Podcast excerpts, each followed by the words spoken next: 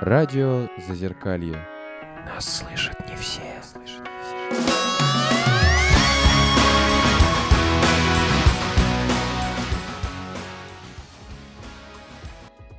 Всем привет, на связи радио Зазеркалье, и мы начинаем наш э, субботний эфир. И сегодня у нас интересная тема. Для начала представлю наших участников, которые сегодня в эфире. Это Миша Ларсов, это Лена, Всем привет. Наталья, Привет. Наташа, Добрый. Ольга Всем здравствуйте. и я, Даниил. Сегодня мы поговорим о благотворительном фонде единения и инклюзивных мастерских «Сундук». И в гостях у нас их создательница Нина Петровская. Здравствуйте. Здравствуйте. Собственно, я не буду долго говорить о том, что это. Я скажу только, что мастерские помогают детям с особенностями развития и взрослым с ментальными нарушениями. А теперь можете рассказать вообще о мастерских чуть более подробно? Да, спасибо большое, что пригласили. Мне кажется, что если сегодня после эфира еще чуть-чуть людей узнают о наших мастерских и вы будете такими проводниками да, в мир чего-то творчества, каких-то нужных и важных э, навыков и умений, которые на самом деле люди в себе несут и не всегда даже раскрываются, пока не попадают именно в мир творчества или вы именно в ремесленные мастерские, то это будет, э, наверное, одна из целей нашего фонда. Я как клинический психолог и нейропсихолог несколько лет работала в технологическом колледже 21. Это колледж, который дает профессию такую, знаете, простую ребятам с ментальными нарушениями или ребятам, а, которые не прошли школу, но смогли поступить в колледж. По профессии столярное дело, цветоводство, швейное дело, ткачество. Я работала там психологом несколько лет. И, наверное, конечно, когда ты вкладываешь вот именно в таких э, ребят свое время и переживаешь за всех, и они выходят в мир, в котором нет никакой работы на открытом рынке труда для таких людей, то, конечно, очень сильно захотелось сделать такую мастерскую ремесленную. И вот я дождалась первого своего выпуска вот из технологического колледжа вот таких вот ребят с такими профессиями. Мы открыли первую мастерскую. Это был 2013 год. Друзья нам помогли, мы сняли первое помещение и поставили первую швейную машину готовиться к новогодней ярмарке. Простите, можно я уточню? Э, С такими вы имеете в виду с ментальными Да. нарушениями? Да, с ментальными нарушениями. Постараюсь поконкретнее да, говорить. Мне, мне, мне, знаете, мне кажется, что весь мир это понимает, и я, наверное, так вовлечена именно в свою жизнь, да, в мастерской, что я очень часто, может быть, и пропускаю, и часто говорю, ребята, но это не дети, это взрослые люди с э, диагнозами достаточно сложными, это и биполярное расстройство, и шизофрения, а, аутизм, а, с охранным интеллектом, с синдромом Аспергера. Это все, что можно, наверное, обобщить как ментальные нарушения. И вот мы начали шить игрушки. Мастерская была не очень большой, потому что, ну, помещение было снять очень тяжело. Это большие, да, и такие финансовые затраты. Это даже тогда еще не было фонда. И а, родители одной из э, некоммерческих организаций «Дорога в мир» предложили свою небольшую поддержку, и вот первые 16 человек пришли в нашу мастерскую, и мы начали работать. Новый год прошел очень хорошо, и мы поняли, что огромный запрос со стороны родителей а, нашего города и вообще регионов есть именно на технологию таких мастерских инклюзивных, где ребята могут посильно работать. Вообще человек, который сегодня себя хорошо чувствует, у него есть эта возможность, он может прийти на 2-3 часа и поработать, что-то поделать руками. А И в 2015 году, когда мы поняли, что мастерские не выживут да, без э, поддержки, без э, грантов, без э, сотрудничества с государствами, с местными какими-то властями, мы зарегистрировали благотворительный фонд единения. Сразу хочу спросить. Мы так э, говорим про диагнозы. Тоже больше нравятся вот ментальные особенности, но просто есть какие-то разные группы. Кто-то только аутизмом занимается, кто-то работает с ребятами с э, проблемами с ЦНС. Таких очень мало кто тут работает вот с биполярным расстройством, с шизофренией и так далее. Вот, и сразу вопрос, как вот это происходит, и может ли прийти человек э, не с таким серьезным диагнозом, например, там с депрессией или там с тревожным расстройством, или там, не знаю, с э, каким-то шизоспектром, но не шизофренией, он как-то может вообще, как, как это происходит, как люди вообще, Попадают к нам, да? да, Ну, наш коллектив разрастается очень стремительно. Наверное, э, в этом и счастье Да, нас узнают в Москве, мы стараемся показывать себя на выставках, участвовать во всех ярмарках, участвовать в каких-то СМИ и рассказывать о себе, чтобы именно люди понимали, что мы не просто досуговый такой центр или мероприятие, когда человек приходит туда просто с нами побыть. Хотя а, на самом деле посильная работа, она и начинается с побыть, да, то есть просто прийти. Мы проводим такие тренинги, ну, они называются тренинги занятости, мне не очень, наверное, нравится на самом деле это такое название, тренинг занятости, да, как-то так, ну, Понятно. так его назвали специалисты, которые это организовали, которые сотрудничают с центром а, «Моя карьера», и помогают вот людям искать эту посильную работу именно в ремесленной концепции, в мастерских, где есть мастерские по керамике, есть какие-то мастерские, которые изготавливают э, ситуативно корпоративную какую-то продукцию к Новому году. Это, например, нанесение изображений на кружки, на посуду для Нового года. И когда э, приходили э, для того, чтобы знаете, как провести время действительно вот э, в мастерских в нашем просто помещении, по большому счету, мы поняли, что мы можем работать и с расстройством настроения, и с человеком, у которого, может быть, на сегодняшний день любое расстройство, но он способен дойти до мастерской и просто с нами действительно побыть, может быть, просто попить чаю, может быть, увидеть там ребят, которые не речевые, которые очень сложные, с множественным нарушением, это инвалиды детства, помочь им, может быть, тоже что-то поделать или побыть рядом. Я это, знаете, так называю особое волонтерство может быть, и с этого и начинается все. Э, на самом деле мастерские сразу, знаете, задают такую позицию, что человек а, он ценен сам по себе, и у, у нас у каждого есть какой-то ресурс, небольшой, нету, а, знаете, как, э, как в профессиях, нету никаких компетенций прописанных, что вот керамист должен уметь, да, делать, или там гончар должен, или в швейной мастерской должен. Мы стараемся вот как-то познакомиться с человеком, и когда он приходит, он, в принципе, видит вот эту свою, свой кусочек себя в мастерской. Ну, во-первых, он видит сразу изделия, да, все мастерские, они в полках, э, и, и когда спрашиваешь, а хочешь попробовать сделать такую тарелку из глины, или хочешь попробовать вот так нарисовать, или, допустим, что-то, за, за, что-то, ну, кусочек какого-то изделия сделать, да, и давай попробуем, и это начинается. Знаете, мы не готовились, мы абсолютно не, не думали, не сидели с психологами и мастерами, как это должно быть. Это как живой организм, он живет и развивается. Если там человек, допустим, условно с диагнозом из малой психиатрии, он, в принципе, может к вам прийти, если ему интересно, да, и быть полезным. Ну да, то есть он не совсем является подопечным, скорее он является волонтером. волонтером да. да, да. Я думаю, что это очень ценная позиция.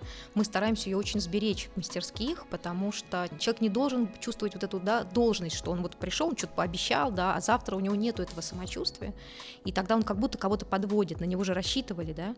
А здесь именно ситуативная работа. Мы понимаем, что сегодня вот столько надо сделать, вот столько нужно привязать веревочек, да, к новогодним игрушкам. Человек это видит, и он готов уделить этому полчаса, или есть какой-то там, допустим, идет тренинг э, с ведущим там по актерскому мастерству. Он слышит музыку, ему хочется тоже в этом поучаствовать, он может поучаствовать, а может просто посмотреть. Вы сейчас говорите больше о керамике и так далее. Э, в общем, много у вас э, активностей? Разных? Да, наша, если это так можно сказать, э, помощь и реабилитация семьям и людям начинается с двух позиций. Это всегда поддержка такая ремесленно-творческая, о которой я очень люблю рассказывать, потому что именно по ремесленно-творческой реабилитации, это занятие в мастерских, можно понять и сразу увидеть каждому человеку, который пришел, вот что-то появляется из рук и из чего-то непонятного, да, из этой глины или из какой-то тряпочки появляется что-то очень красивое и теплое, и действительно очень приятно. Это мгновенно помогает. И есть э, второй блок, психолого-педагогический, мы его называем так, ну если по-научному. Это когда психологи ведут тренинги. А, тренинги посвящены двум направлениям. Первое направление это все-таки подготовка к посильной работе. Это когда человек ну, как бы хочет в этом участвовать и получает вот эту вот обратную связь, поддержку, что сейчас есть на рынке, что нужно как, подключить в себе или постараться что-то из себя сделать. И второе, второе направление это э, такая тренинговая, ну как бы психология, да, которая позволяет сегодня улучшить настроение, сейчас с кем-то повзаимодействовать. Психолог дает обычно какую-то тему, она посвящена чему-то сегодня, или эта группа приносит э, эту тему тему, там что-то случилось у кого-то, и психолог помогает э, в группе с этим справиться, кто-то дает свои, да, э, как бы свою версию происходящего, а как бы ты поступил. И вот такие навыки, они как-то немножко, да, приживаются у кого-то, привязываются, и так мы живем. Мне просто хочется немножко поделиться, наверное, личной историей вы начали говорить про поделки, и я что-то вспомнил, у нас был такой смешной трудовик в школе без двух пальцев. Такой. Смешной не поэтому.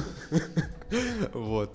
И, и как бы мы у него бесились, веселились, но он реально учил нас работать там на токарных станках, там выжигать по дереву и все такое. И мы у него делали подсвечники. Такая, наверное, классическая история да, для, для советских школ или постсоветских. У брата был не очень подсвечник. Он меня на три года старше, и когда он принес, у него была классная картинка из выжигания, а подсвечник был так себе. А у меня как-то, при том, что я, ну, я не очень умею что-то делать руками, но у меня как-то вот получилось. То есть у меня вот такой подсвечник, я пришел, просто принес его э, домой, потому что он получился какой-то вот даже, наверное, не очень похожий на меня в том плане, что он красивый, ровный такой, и изящный, элегантный. Это у меня, у которого всегда все вот так вот как-то из рук валилось. Я когда переезжал на другую квартиру какое-то время назад, я думал, что я туда возьму. И вот одна из вещей, которые я взял, это вот этот вот подсвечник, который очень красивый и мне напоминает о том, что я действительно что-то могу. До сих пор. Это было это в районе 20 лет назад. Вот такая вот история просто отозвалась на тему того, что вы говорили. Да, очень часто бывает, что именно психолог начинает а, быть проводником, да, у человека, который попадает в инклюзивные мастерские, и психолог начинает этот диалог и говорит, ну, давай попробуем, и человек отказывается, он говорит, нет, я никогда ничего не делал руками, я ужасно не умею, и видит какие-то красивые работы, и говорит, я ни- никогда так не сделаю. Ну, тогда мы спрашиваем, ну, может быть, э, впе- впереди буквально через сколько-то времени есть день рождения у кого-то, у друга, у подруги, у бабушки, у мамы, да, давай начнем с тарелки, с красивой вазы, а как это? И у нас есть э, такой помощник, большой-большой, огромный раскаточный станок. Это такие, такой железный тяжелый стол с большим колесом и такими двумя валиками, который, а, знаете, позволяет рас- раскатать пласт глины той толщины, которая, вот, в принципе, ну, как бы примерно нужна для вазы или для тарелки. Человек просто не может ошибиться, да, то есть это раскаточный станок, выдает ему этот красивый пласт, остается только руками, да, просто вырезать ту нужную форму, и даже вырезая эту форму, даже если она как-то по краям изгибается, это все равно дает а, такую ну, изящность некоторую творческую, и поэтому ваза выходит ну, практически тут же, да, представьте, вот ничего не было, и тут раз, и, и есть. А потом ты подход- подходишь к большому стенду, где куча банок с красивыми красками, и мы на них с вами смотрим. Это там сиреневый, красивый, розовый, красный, желтый, голубой. Говорит, какую ты хочешь? Человек видит эту банку, эту огромную кисть, начинает мазать в любом направлении, да, и уже вот раз, да, и это рождается.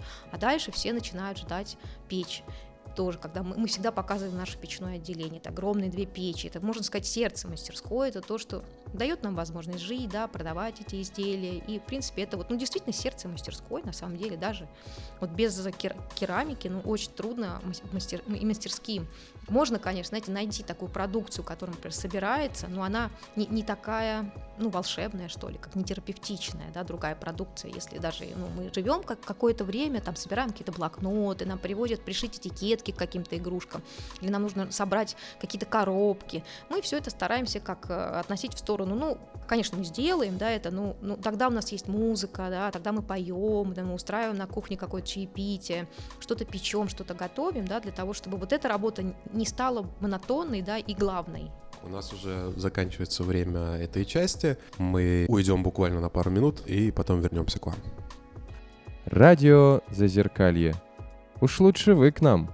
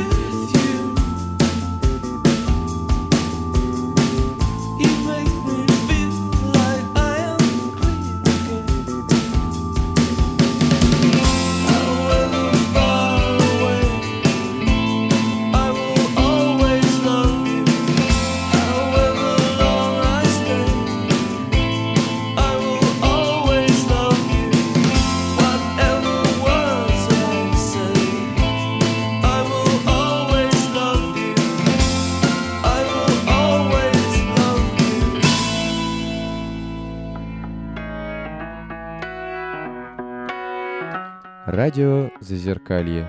Сегодня там, а завтра здесь.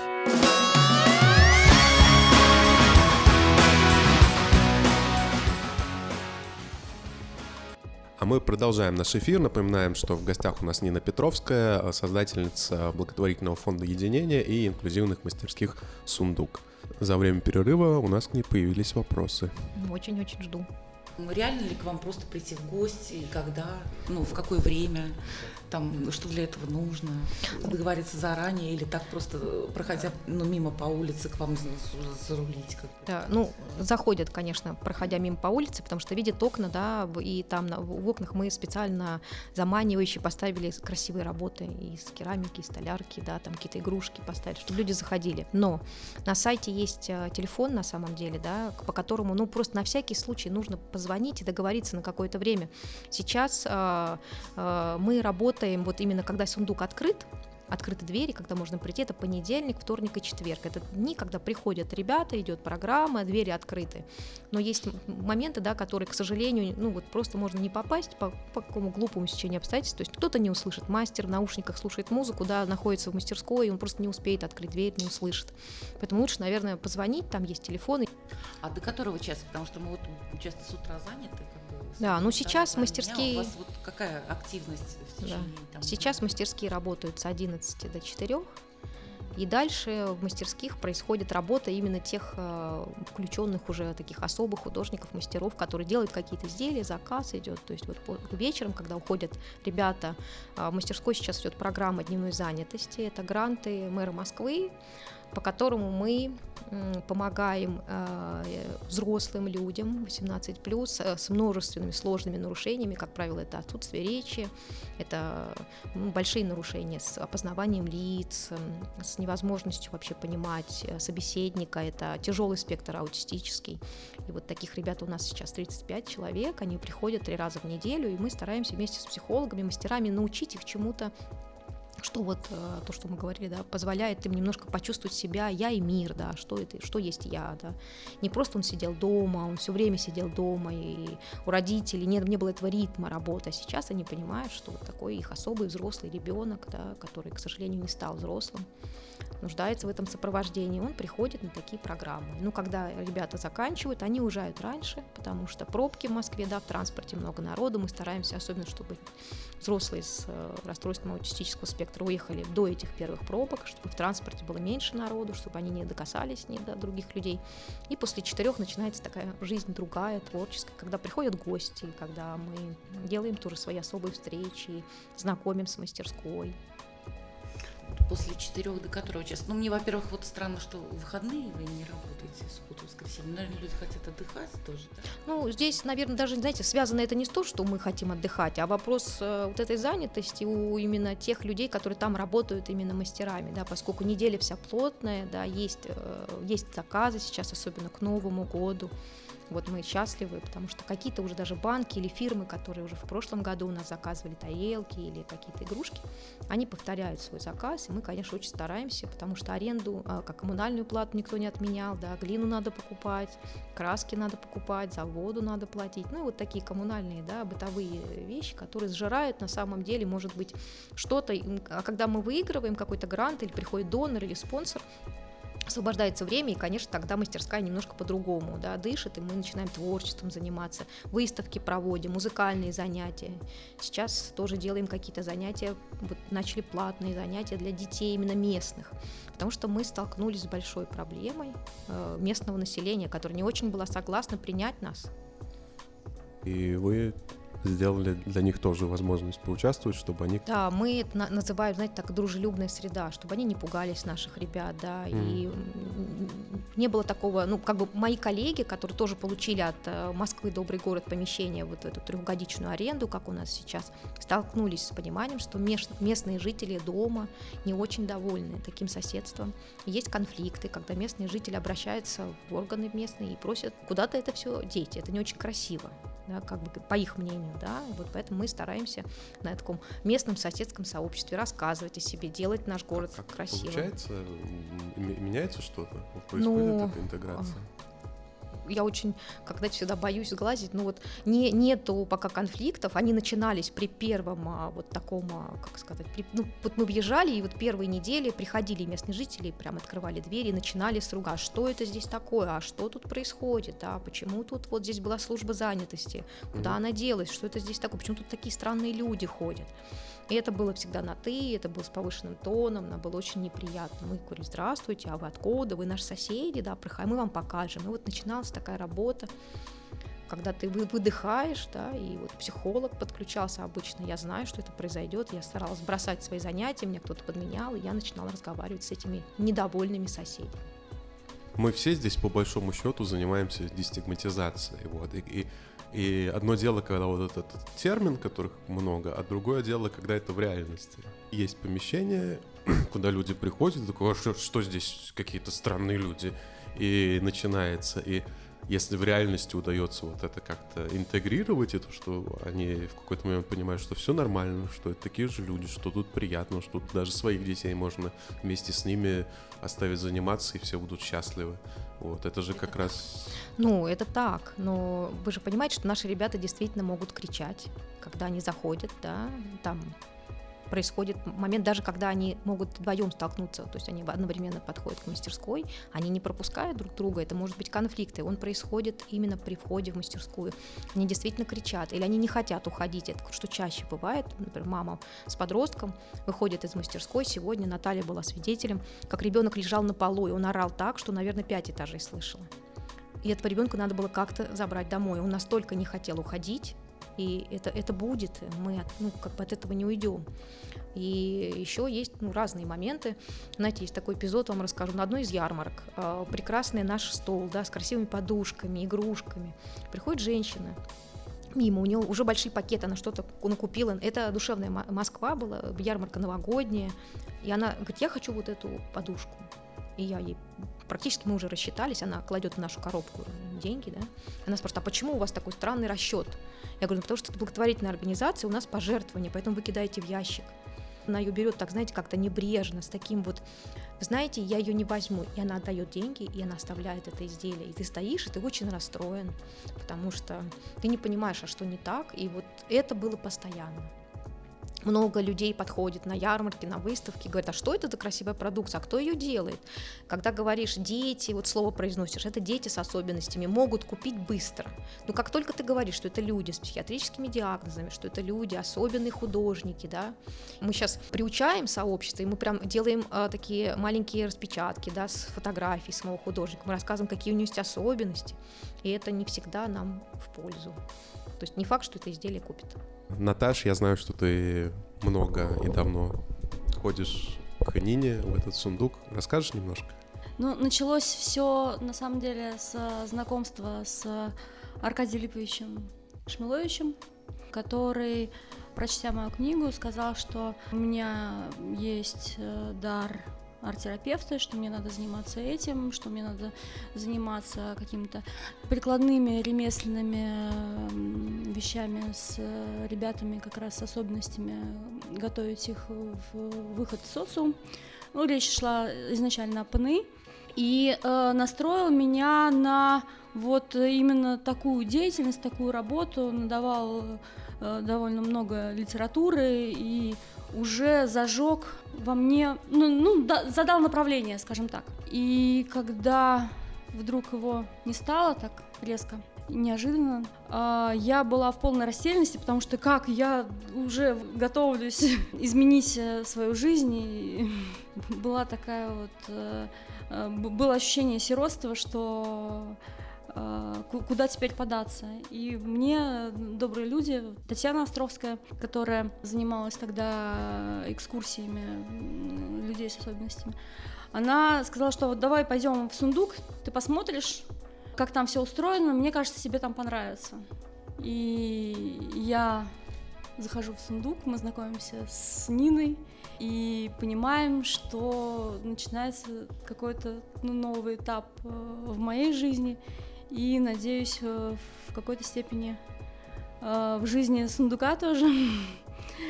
Вот, э, потому что мне там захотелось не только просто быть, но и по мере своих сил преображать э, это место эстетически, максимально обуючивать, что потому что и так классно, и, ну и так здорово. Но вот если бы еще вот там картины повесить, если притащить старинный сундук, если везде там э, половички тканые, э, которые делают ребята с особенностями, уже делают, просто их надо как бы э, разложить по всем лавочкам. Вот. Сделать прям круто-круто. И я практически поселилась в сундуке, ну, с какими-то тоже своими перерывами, интервалами, но вот, перетащила туда практически все свои картины. Они там стоят сейчас и на шкафах, и в коридоре висят, и на кухне, и во всех комнатах. То есть, э, как такая мастерская моя. То есть и... ты, прости, ты, ты там даже начала вести один из кружков, я правильно понимаю? Да, да, да. Я веду кружок э, для детей пока. Будут занятия со взрослыми, но они будут чуть позже. Вот. А сейчас э, занятия мои, вот и, именно мои называются э, развитие эмоционального и творческого интеллекта. И это интересная программа в том плане, что она вот просто для местных ребятишек, но она немножко в арт-терапию, то есть это не совсем про рисование, это про разговоры, это про представление определенных э, ситуаций, проработка их. Вот. Ну а добром, светлом, чистом, вечном с ними и рисуем, и говорим, то есть вы берете какую-то условную эмоцию, какие-то переживания и пытаетесь это проговорить и выразить это на бумаге, правильно? Ну, э, не совсем про переживания, про эмоции, да. Ну, про переживания тоже. Вот сегодня мы, э, как раз у нас было занятие «Сундук с сокровищами», то есть мы представляли, что попали на необитаемый остров, и нам чего-то остро начало не хватать, чего-то самого важного, самого нам людей. необходимого, ну, в том числе людей, да, то есть мы открываем какой-то сундук, шкаф, корзину, бочку, все что угодно, и оттуда выходят или э, мы достаем э, то, что является для нас наибольшей драгоценностью, то есть я там не мелочилась, я там запихнула э, принца на белом коне, дом, дерево, э, мольберт с красками, гитару, ну там все, все что хотелось мне. Ну и дети тоже на самом деле фантазировали прям по полной. Да, и с детьми я сама рисую всегда. То есть э, это не просто какая-то педагогическая работа, это сотворчество. То есть, ну, как бы рисуют все, и все в, на, на равных так обсуждают. Ну, то есть я веду занятия, но я одна из учеников. Они у меня учатся, я у них.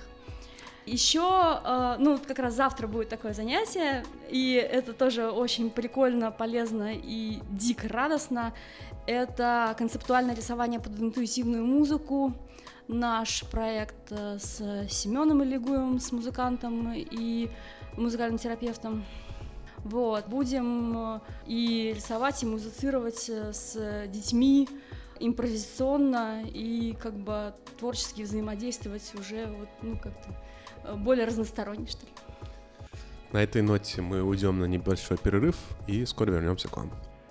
Радио Зазеркалье. Это нормально.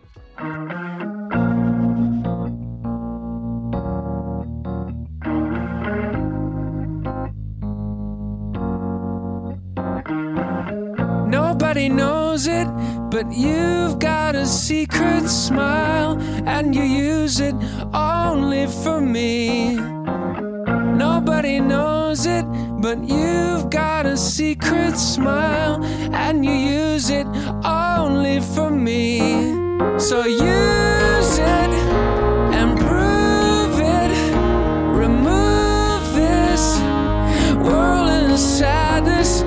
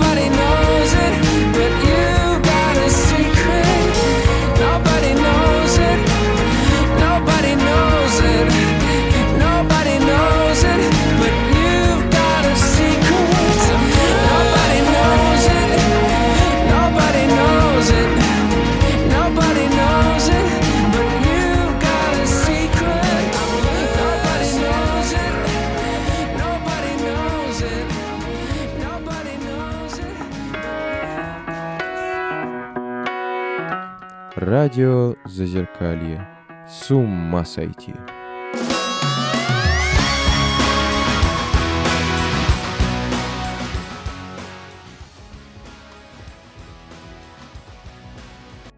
Так, а мы продолжаем наш эфир. Напоминаем, что у нас в гостях э, Нина Петровская, создательница фонда единения и инклюзивных мастерских «Сундук».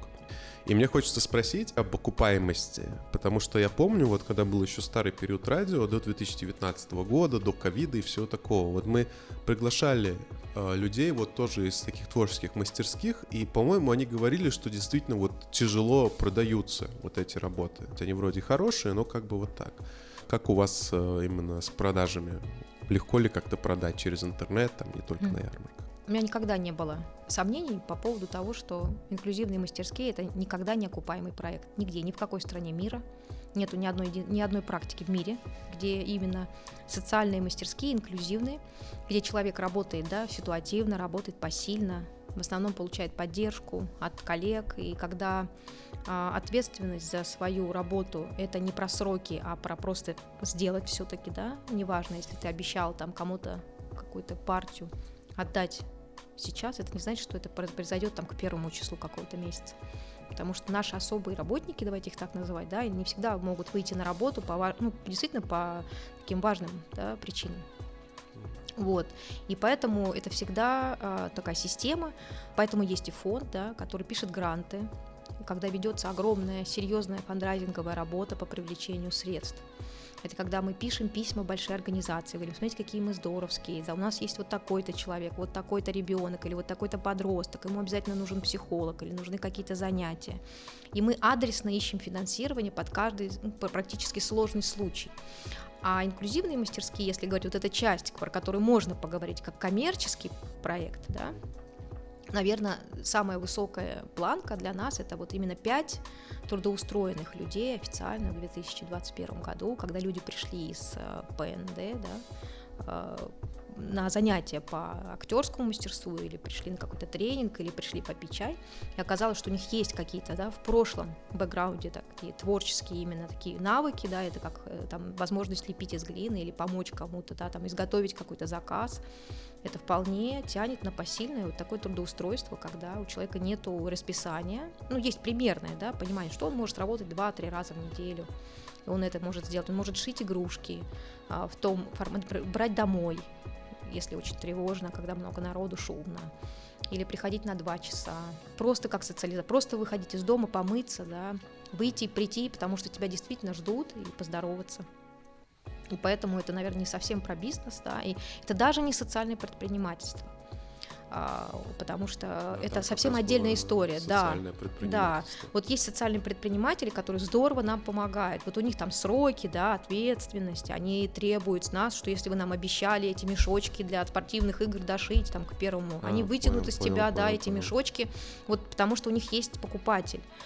И, и несмотря на то, что мы закладываем сроки и делаем это как бы, да, все равно не все так получается. То есть у вас трудотерапия не хочется говорить какое-то Нет, нет, нет, нет. Нет, смотрите, конечно, Ага. нет. Это прям я даже против, да? Почему? мне Потому- тоже, да. это Мгм. ужасно, потому что все-таки, в принципе, разговор идет про посильную работу.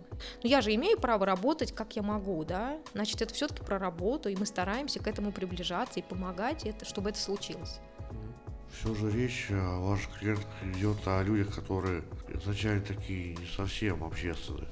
То есть, если человек, скажем так, до болезни активно участвовал в жизни общества, то для него такая вот смена деятельности пойдет все же немножко не в ту сторону, что ему нужно.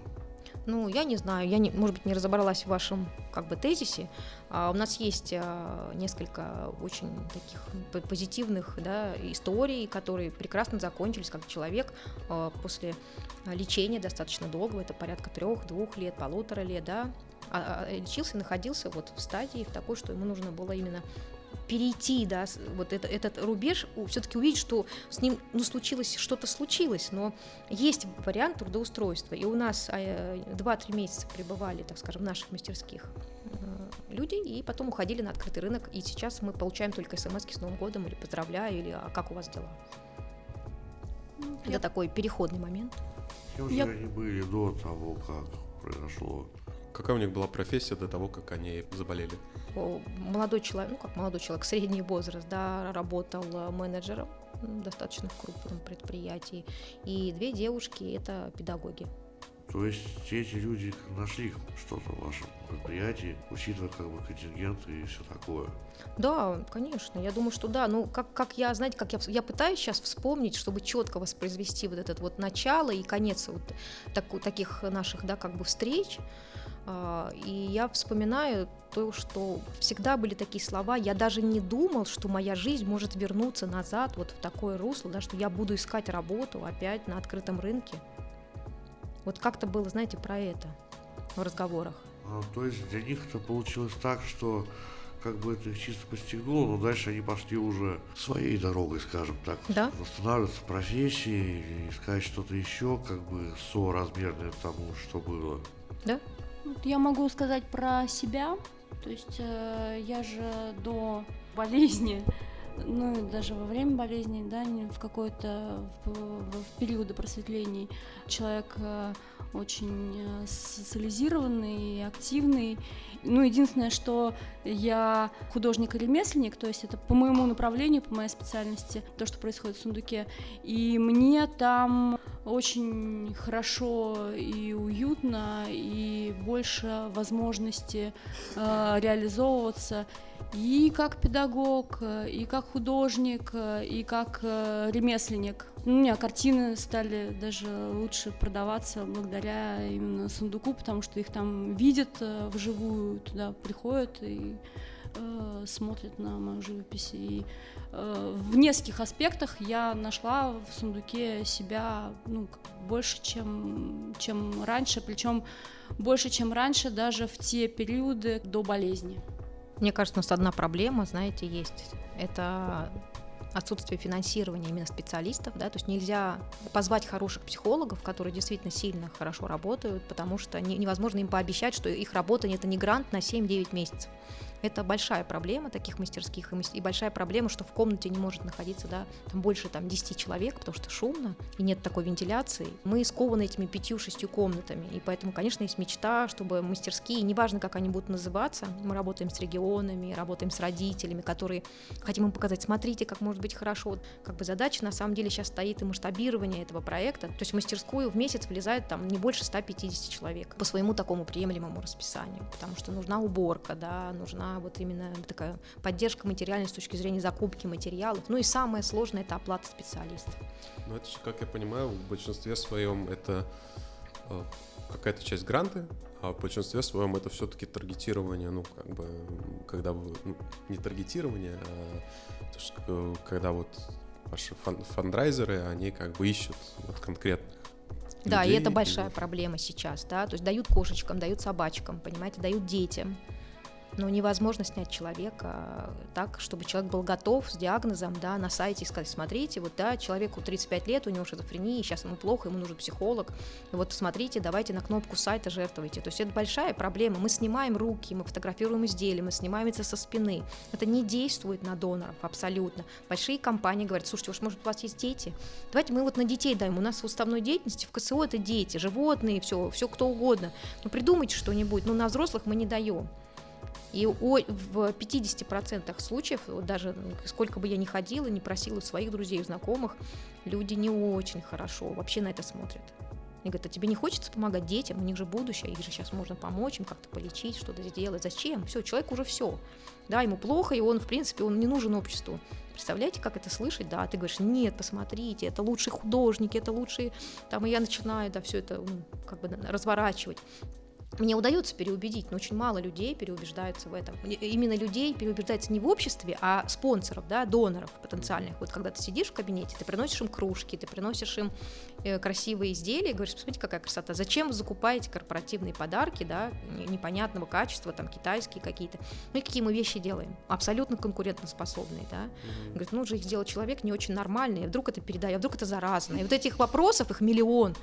И ты должен опять выдохнуть, да, сидеть в какой-то позе, чтобы не, не- ну, как бы он не понял, да, что ты прям злишься, я злюсь на этих людей, которые так мне говорят. И начинаю говорить, вы знаете, там вот я не согласна, да, ну, опять еще раз выдохнул, и тут я начинаю что-то рассказывать, какие-то личные истории, как было, да.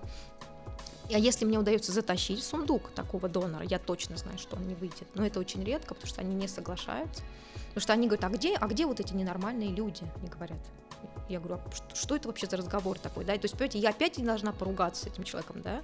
Убрать у него из этой, из мышления его такой вот посыл, ну, ну, он происходит просто постоянно. Да, я понимаю. Даже у, нас на радио это видно, и ты знаешь все, что будет происходить. При том, что у нас радио не так пугает, как, допустим, какие-нибудь инклюзивные мастерские. И все равно это видно. Вот ты знаешь, что позовешь какого-нибудь человека, но он наверняка вначале, о, господи, там придут, наверняка вот будут кричать, орать, радио в психбольнице, не дай бог, вот. И он вот так идет, потом он тоже сюда попадает, входит на территорию, приходит к нам, и такой, блин, как у вас классно, а вы на самом деле нормальные. Отлично. Уже тоже все это вот наизусть знаешь, но нам в этом плане немного попроще, что мы хотя бы можем эфиры показать и все остальное. Поэтому я понимаю, да, это такая история знакомая. Еще хотелось задать несколько вопросов, но для начала э, хотел просто про ковид. Сильно изменилась во время ковида э, ситуация? Во-первых, не закрыли ли вас? Во-вторых, не стало ли проблемы с финансом, с финансированием? Сильно ли утяжелилась жизнь?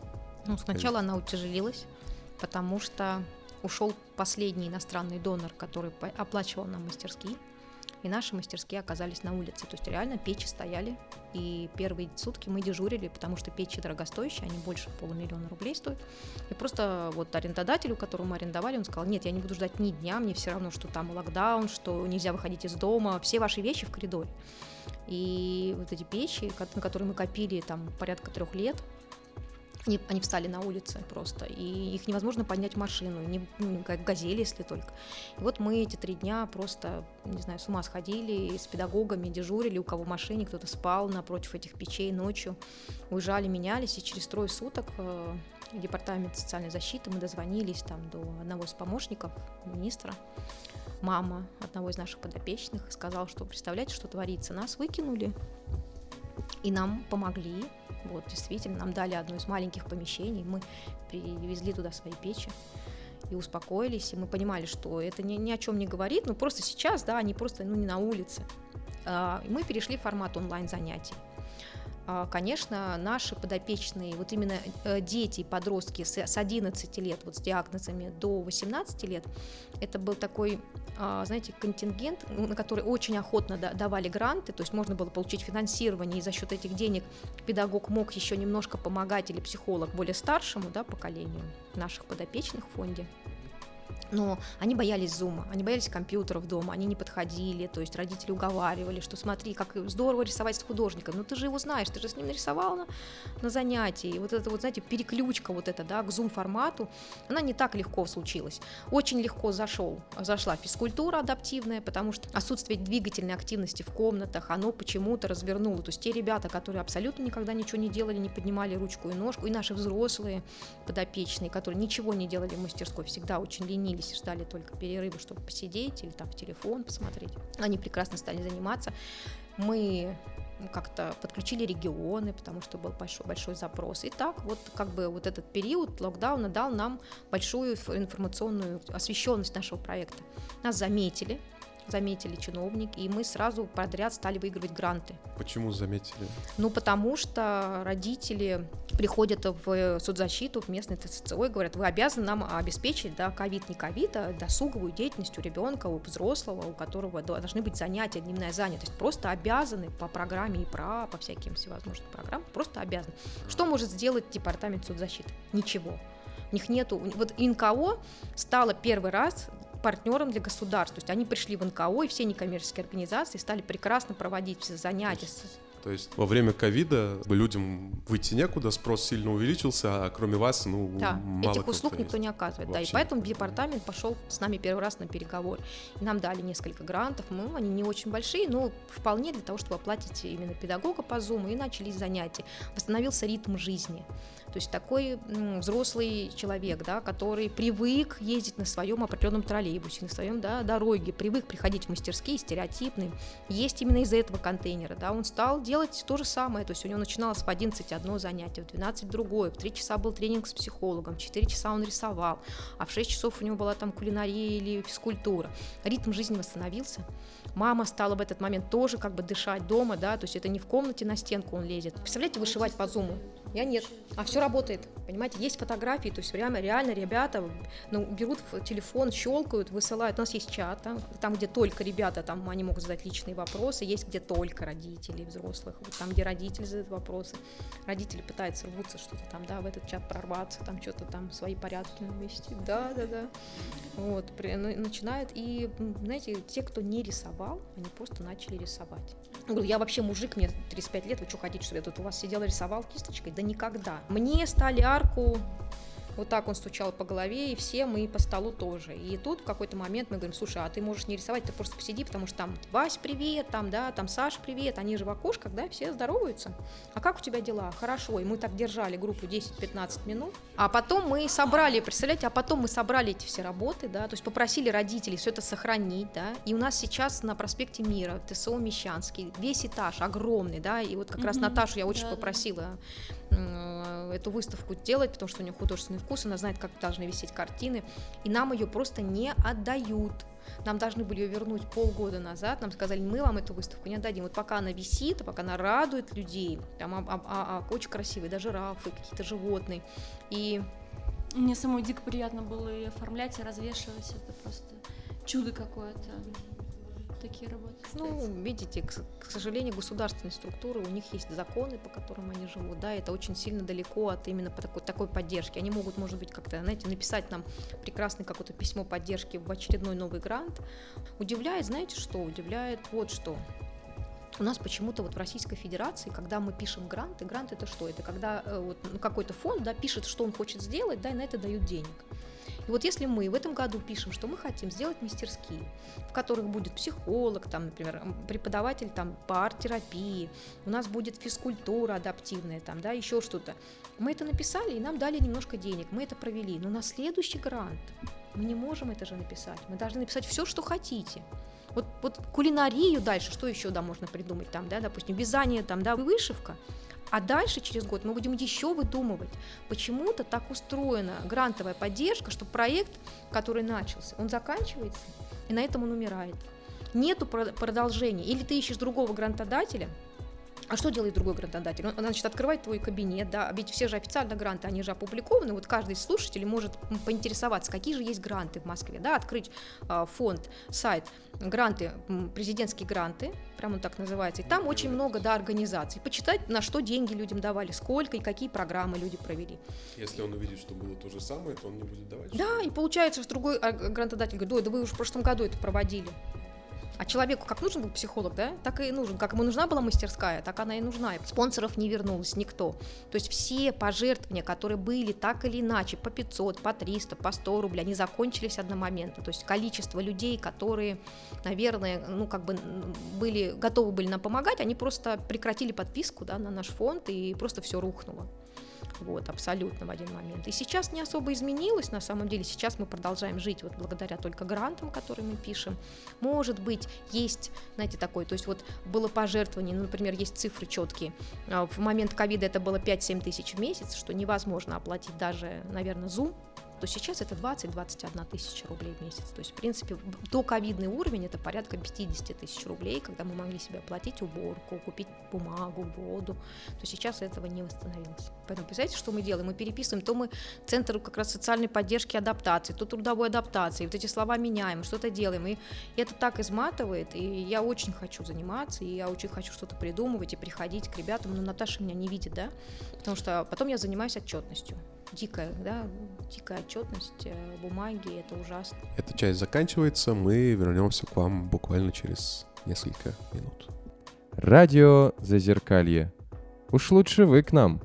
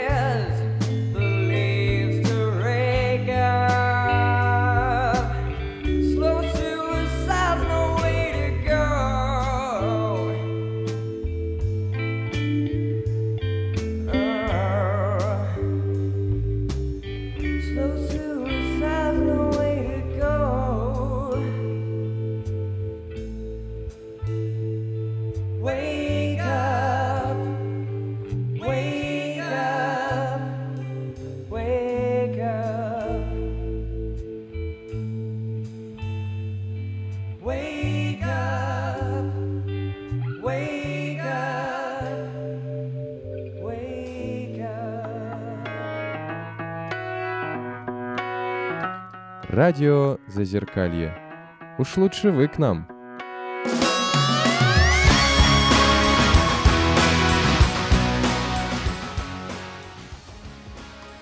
А мы продолжаем наш эфир. Напоминаем, что у нас э, в гостях э, Нина Петровская, создательница, я уже четвертый раз это говорю, создательница благотворительного фонда единения и инклюзивных мастерских «Сундук». И, собственно, у меня вопрос такой про то, как устроена эта помощь. Сейчас объясню, что я имею в виду. Есть же, например, там, при заболеваниях там снижение, допустим, когнитивных функций, каких-то, ну, понятно, там Ну, я схватила вопрос, да. Ну, вот смотрите, Да-да-да. какая история, да. Здесь, значит, мы всегда учитываем именно количество человек в мастерской, и чтобы это было не шумно, и рядом не стоял очень успешный керамист, который, из которой с подруг, да, как у принцессы из без рукава вылетают, да, эти тарелки, и прекрасно, человек рядом сидит, он одну не может замыть, ему плохо, и он медленный, да. То есть мы подбираем... Не выдержал, прости. Да, психологически совместимой группой примерно. Мы об- обговариваем каждого человека со специалистами, что было бы ему полезно. Если он не понимает, что середина там, допустим, изделия вот здесь, то делается посо- под- как по- подручное такое пособие, то есть какая-то вот палочка с какой-то линией, да, ниточка нужного замера. Каждая технология разби- разбирается на не- несколько таких элементов, очень-очень простых, и этот элемент сначала обучается, первый элемент, второй, третий, чтобы он не помял изделие, например, подставляются две досочки, или специальная кисточка, она такая, или даже можно, вот у нас был момент, когда мы просто скотчем к руке прикручивали кисть, потому что, ну, нету, просто нету моторики в руке, да, вот очень хочется, и он красил прекрасно эти вазы э, приклеенные, и он был счастлив, и его вазы на самом деле вот продались самые первые.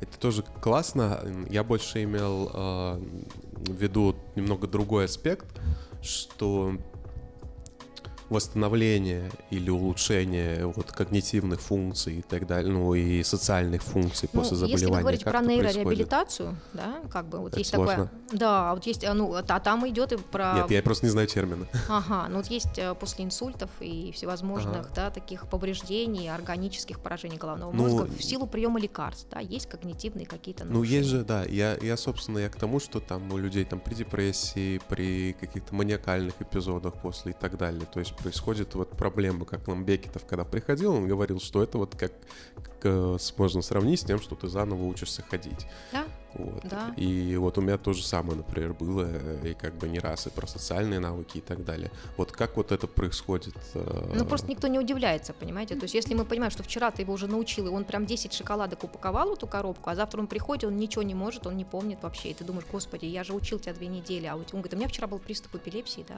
дома случился. Мгм. И вот я привернулся, и ты все заново начинаешь, да, и это опять и опять. То есть, как, как мне кажется, что самое важное, что ну, никто не удивится. Если у человека что-то произошло, просто никто не удивится этому, да, что «Ну, ты что, вот этого не произойдет, ты что, этого не будет. А, а, И тогда будет заново, мы смотрим, что мы можем, что сейчас мы можем, да. Нужен психолог, он подойдет, он вместе, как бы взаимодействие начнет выстраивать между как бы особым работником и мастером, да, придет психолог, придет нейропсихолог, и мы будем думать, что мы можем. То есть, чтобы эта операция совершилась, да, или чтобы человек не потерял мотивацию в программе, и мы будем думать, как ему помогать. А, бывают моменты, когда мы действительно не можем работать, и ребята не в лучшем состоянии. Тогда это музыкальные какие-то встречи, мы делаем что-то простое, простая работа. А, Понимаете, это же не школа, и не дефектолог, и не логопед в кабинете, да, когда он берет какое-то пособие и начинает с этим человеком да, что-то делать. Оно происходит. Происходит вот реабилитация именно ремесленно-творческими методами. Она в пространстве, там. И, конечно, очень трудно, понимаете, когда ты говоришь, что уже все, уже обеденный перерыв, ну, когда человек видит, что 10 человек да, идет с контейнерами на кухне, и он только один остался, он не понимает, сколько времени. Ему тоже хочется, и вкусно пахнет уже, на секундочку. И как вот этот режим труда и отдыха, там говорят родители, он вообще ничего не понимает, он вообще не, не, не найдет свой контейнер, он там, не знаю, ни- ничего не сделает, да, там, не откроет. Все открывают, все моют, все убирают, не пачкаются, и все происходит окей.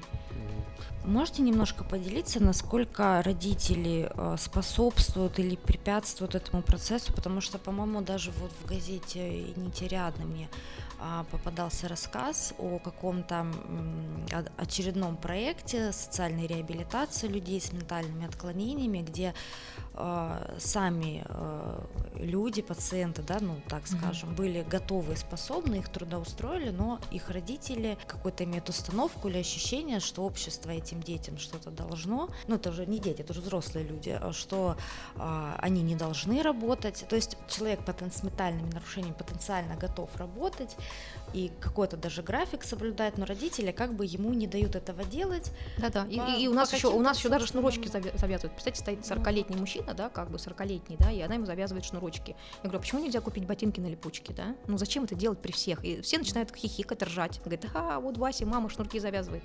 И я спрашиваю маму Васи, скажите, пожалуйста, давайте поищем по- по- ботинки через спонсора.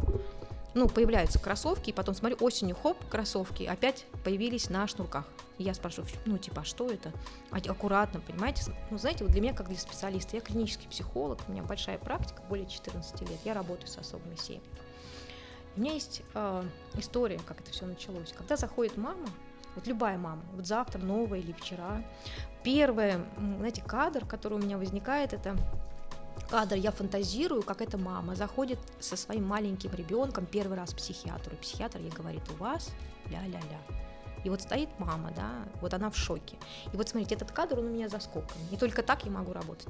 То есть я понимаю, что она испытала дикую боль, отчаяние, чувство вины, и потом с этим еще сколько-то жила, пока не попала ко мне. Этот кадр, да, прям как будто со мной всегда.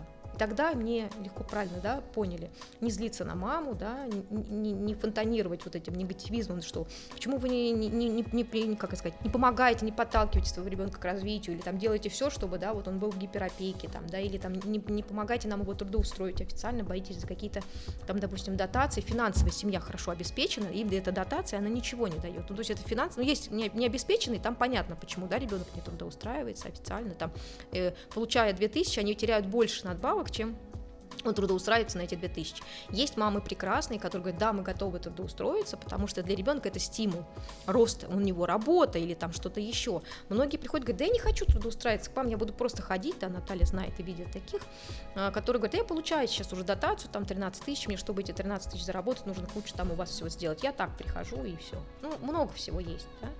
Вот, наверное, знаете, я, я не знаю, как, как мамы себя чувствуют. Я не знаю, как находиться. Я знаю маму, которая не спит 11 лет. Вот сегодня у нас Наталья, мы сюда приехали, может быть, мы поэтому и опоздали, я просто, я просто не могла выйти. Это тяжелючий ребенок, он слепой с рождения, да, и какой был эпизод? Страшный. И мама с этим ребенком находится уже 14 лет. У нее 14 лет нету жизни. И, ну, когда, наверное, когда есть, когда его забирают, да, у него есть госпитализация при психозе, да, его забирают, у него есть немножко времени до следующего психоза, до следующей госпитализации. Конечно, я вижу, что мама не права, да, Наташа, мы сегодня вышли с ней в шоке, обсуждали, там, что мама не права, видно было, как этот эпизод она инициировала, то есть он что-то не сделал, ее это уже, да, так замучило, и там, и она на него среагировала, и он среагировал, начал, началась история. Ну, наверное, профессиональная, да, история для меня. Тут, как- как ей помочь, да, как ей помочь. Берем ее на занятия, показываем ей еще слабее детей, да, смотрите. Она говорит, о, у меня еще, она говорит, там, ля-ля-ля, да, там, подсовываем, подпихиваем, там, да, как-то что-то. У нас есть группы для родителей, которых мы ведем, мы пытаемся в арт-терапию их как-то затянуть, вот там, искать на это финансирование. Очень тяжело найти средства на поддержку родителей сейчас, ну, после ковида. особенно. Мне кажется, да, это какая-то прямо глобальная проблема. У нас действительно люди не очень хотят участвовать и что-то знать в жизни людей с ментальными отклонениями. И еще меньше хотят участвовать и как-то вообще в поле внимания а, пускать родителей таких людей, их семьи, это ну, могут быть даже э, их дети или супруги, а это на самом деле большой груз, и мне кажется, эти люди страдают порой не меньше, чем сами сами лица с диагнозом. Да, и знаете, что они делают? Они, они упираются, родители упираются до смерти, упираются научить ребенка читать и писать. Да? И говорят, вот если вот он научится читать и писать, все произойдет хорошо. Но я всегда говорю, учите рисовать, музыки, да, для потому что есть профессии в ремесленных мастерских. Он может быть прекрасный художник, он может там заниматься какой-то ремесленной деятельностью. То есть будущее есть, если у него есть вот это э, развитие. Нет, нужно, знаете, научить читать логарифмы, да, и вот они упираются, особенно при синдроме СРАС, в этих школах инклюзивных, убиваются всеми семьями, да, а потом приходят в мастерские и говорят, а здесь не надо математика? Я говорю, нет, математика точно нет. И мы начинаем, да, со знакомства, с красок, с этого. Оказывается, было до этого еще до 10 лет.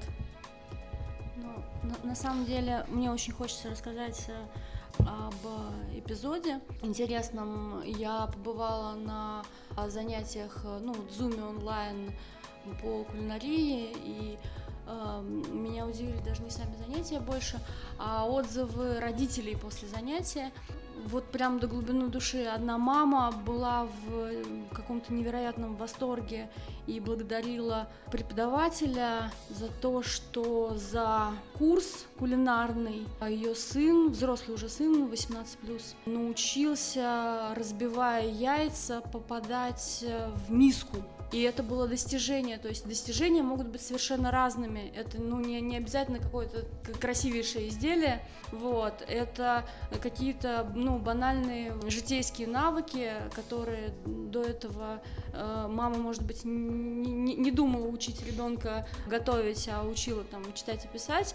Вот. И вот благодаря вот этим занятиям оно э, заработало и появилось осознание, что это, это круто, да. Мне тоже хочется чуть-чуть добавить о своей истории, а то мы очень серьезные заболевания уже закопались, и, и- хочется немножко к тому, что говорили про родителей. Вот мы там с Андреем, когда в прошлый раз встречались, вот немножко говорили э, об этом, что вообще очень тяжело родителей переучить. То есть ну, у меня все было нормально, я заболел, ну там, когда 19-20, ну, начались проблемы.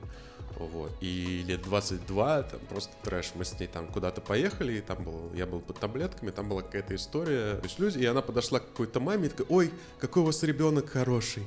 Она, ну, и начала вот с другой мамой говорить, ой, да, классный. И мама спрашивает, а вашему сколько лет? И там так говорит, два годика. А вашему сколько? И мама такая, а моему 20. Господи, это был просто ужасный случай. Я смотрю такой, думаю, даже вот под седативную, я смотрю, что это за же... И мать такая смотрит. У нее был интерес, как мама к маме, да? После того, как мама сказала эту фразу, он такая, понятно, да. И ушла. Это был, был какой-то ужас. И я это к тому, что когда-то мне ну, начало там становиться лучше, там нашел какие-то себя способы, вот переучить вот э, родителей по-другому выстроить общение, ну не знаю, я до сих пор продолжаю это делать, но на это вот ушло, наверное, года два, и я понимаю, что я вот это без посторонней помощи, без помощи там психотерапевтов, э, без помощи вот, ну, кого-то с другой стороны, я бы просто это не сделал, потому что это были огромные баталии, это был огромный эмоциональный стресс, который, ну, нужно было куда-то ну, выразить как-то, ну, была поддержка, иначе бы я просто, ну, иначе бы просто все вернулось, оно же как, оно же возвращается постоянно, ты отодвигаешь, оно возвращается, ты отодвигаешь, оно возвращается, ну, это у всех такой процесс, мне кажется, и я это к тому, насколько важна сторонняя помощь при этом, вот, и то, что вот как раз вы говорите, что есть место, где есть психолог, э, где есть какая-то занятость, где есть люди, которые ждут, Там не у всех есть возможность, да, оплачивать там психолога. э, Знаете, у нас не очень родители любят психолога. И когда-то только это грант, а когда они, в принципе, так, можно сказать, ну не то, что принудительно, да, как, представляете, как, как, как странно, да, им нужна помощь, да, но психолог, они не хотят делиться, рассказывать. Они очень боятся, что как-то повлияет на их взрослых детей. Ну, то есть э, психолог не востребован родителями. Ну, это А, же нормально. С этим постоянно сталкиваешься. Главное, что ребенок может прийти Да, к это да. Это на самом деле он не просто приходит, мама, то есть заявляет. У нас такие, например, там звонят с утра, прям родители говорят, слушайте, опять в 5 утра включает свет, мы в двухкомнатной квартире, мы вместе спим, надо, чтобы в 5 утра не включала свет. И вот мы думаем, да, что, что, что придумать, да, рано встающему нашему подопечному, да, там, куда перейти, чтобы не вставала вся семья. Или там громко хлопает дверью, или там чего-то хочет кушать, постоянно только это, да. То есть есть какие-то такие. Или вот как с этим, как с этим. Вот на такие бытовые запросы, да, вроде бы они около психологические, да, и вот мы аккуратненько с них заходим и говорим, а от нас еще есть там, а вот приходите, там, да нет. С детьми до 15 лет легче ситуация. Мгм. Родители еще готовы на психологическую помощь как-то. Они так. е- Есть какие-то запросы. Это, наверное, и поколение родителей Да. чуть-чуть другое. Ну, кстати, этом, да. пожалуй, Да. Мы сейчас говорили о тяжелых да, историях. Мне хочется вернуться к вопросу, с которым мы начали эту часть. У людей с не очень большими расстройствами, но у которых условно там случился да, психоз, допустим. По результату у них восстанавливаются э, когнитивные функции, социальные. Вот если они вас посещают, Как понять, восстанавливаются когнитивные функции? Это такой процесс, понимаете, да, такой, он очень а, такой сложный, многоступенчатый. Восстанавливается ли человек сам по себе, да, ну как-то восстанавливается, да, вопрос, это же, это же не только от мастерской, да, зависит, э, что человек, ну, восстановится, что у него происходит дома и происходило, и что является триггерами запуска, да, его вот этого состояния негативного. Мы не можем, к сожалению, да, вот этим всем владеть, потому что это не комплексная, да, поддержка, то есть это не сопровождение семьи с утра до ночи, да, но могу сказать, что успешность, вот так скажем, человеку задержаться, это, не знаю, любите ли вы это слово или нет, регоспитализация. Это когда человек, ну, повторно не, не попадает, да, на лечение, или процесс вот этот, он, он, конечно, значительно больше, чем если бы человек вообще никуда не ходил. Или который уже три года, да, никак не может социализироваться после болезни, да, то есть он может начать с мастерских приходить. Нам надо смотреть, что нам делать. Нам, нам приходится мастерской сундук смотреть, чтобы человек не пострадал. То есть он пришел более-менее стабилизирован, чтобы он не вылетел, да, по каким-то причинам, неуспешности своей, там, что-то зацепился, что-то увидел. или там Да, что-то аккуратненько узнать, да, выходит ли на связь семья, да, и он попадает в мастерскую сундук двумя способами. Или он именно участник какой-то программы, у которой есть название по гранту, да, то есть он получает свои там 240 занятий по керамике, 150 тренингов с психологом и 48 там занятий, я не знаю, там в какой-то другой мастерской к примеру. Или этот человек попадает в сундук через знакомых, через других, которые приходят, говорят, Нина, вы знаете, меня зовут там, да, там Петя такой-то, у меня такой-то диагноз, у меня есть, я очень хочу познакомиться с мастерской, чем я могу быть полезен, да, или можно я приду посмотрю? Конечно, можно, да, и он приходит, смотрит и говорит, а я бы хотел, да, допустим, помогать, да, у нас уборка мастерской осуществляется человеком с бэкграундом, да, с э, госпитализацией, там, и каких-то таких вот таких работы, да, которые там, даже курьеры, даже волонтеры, которые начинают как волонтеры, потом могут остаться как специалисты, как именно уже, ну, не преподаватели, но особые мастера, да, которые помогают. Это люди, у которых э, ну, много чего было уже в жизни, большой опыт психиатрический. То есть, э, резюмируя, как бы этого, ну, это не единственное, но как одна из ступеней для выздоровления мастерская работает. Да, ну смотрите, ну я же выбрала мастерскую как свою работу, я не хочу другую ступень. Я хочу все время, да, жить и работать именно с особыми семьями, с особыми людьми, взрослыми, да, и для меня именно жизнь в мастерской, она как работа, и я рассматриваю всегда мастерскую даже, может быть, не ступень, а может быть и остаться стоит, да, то есть это достойный уровень. И именно проявление своих худ... а если это человек художник, или он там в бывшем скульптор, да, или... Я понял. А, То есть, э, если там хочется восстановить э, там себя после каких-то госпитализаций условно, Мгм. то можно прийти, э, допустим, с этой целью в сундук, Да, а потом уже понять, что тут можно там раскрывать какие-то свои другие навыки и остаться там, например, там волонтером. Да, я думаю, что при поиске работы, да, когда вы говорите о том, что, знаете, у меня был период, когда я еще не совсем мог работать, мне было не очень хорошо, да, или там я мог мало работать, но я не сидел дома, да, и не был в состоянии, да, такого, ну, как, э, такого, ну, как бы, да, когда вся семья вынуждена поворачиваться в твою сторону и тебе помогать круглосуточно. А ты выходишь в определенному ритму, который тебе, в принципе, там поможет психолог этот ритм установить, вот этого волонтерства тоже. Если мы видим, команда сундука видит, что человеку плохо, он не справляется, ему, конечно, так не скажут напрямую, да, скажут, что давай у тебя будет вот такой, да, такая возможность. То есть мы будем бережно относиться к возможности. Я еще хочу сказать э, по поводу сундука как места реабилитации. Вот у меня друг, он, он работает, причем он работает программистом, то есть это работа ежедневная с 8 до 5, но э, у него есть заболевание, которое прогрессирует, ему надо снимать стресс, э, как-то как-то отвлекаться. И вот он после работы э, еженедельно приходит э, в сундук и там лепит или что-то делает из стекла, и для него это э, важная часть жизни. Не суть на продажу, не на продажу, ну, там какую-то, может, и помощь э, оказывает, ну, в основном просто, просто находится в творческом, дружелюбном пространстве, которое его спасает от э, его ну, мысли, от его болезни, и это тоже очень круто. Вот. А хроники, хочу сказать, что не всегда вот это вот э, и ремесленная работа, и другое творчество про прям там выздоровление, не знаю, про какой-то э, шаг э, к э, более здоровому функционированию. Иногда то, что не ухудшается состояние, уже огромное дело, потому что Ну, болезнь да, прогрессирует, и это как вот эскалатор идет, а ты вот, э, чтобы стоять на месте, должен все время передвигать. Э, усилия. Знаете, я говорю, проблема это в том, чтобы вместить, да, то есть настолько набрано сейчас количество людей в мастерскую, да, то есть ты не можешь выкинуть кого-то и сказать, слушай, ну ты теперь ходи один раз в неделю, потому что еще Вася пришел, да, то есть просто мастерские забиты. То есть вся проблема, самая глобальная проблема, это в том, что ну, очень много народу пришло. Мы никакой рекламу не давали, ничего. Это просто распространилось настолько быстро, что просто не успели даже вообще понять, что происходит. Все, забилось, все абсолютно. Сундуков надо много. Да, да, в каждом округе Москвы. Запрос есть, финансирование. Еще надо постараться. Так. Ну, на самом деле у нас уже заканчивается время. Если никто из э, участников не хочет задать какой-то вопрос напоследок. Ну, у меня был вопрос про психообразование для родственников. Ну, как бы вот он, по-моему, отвечен, да?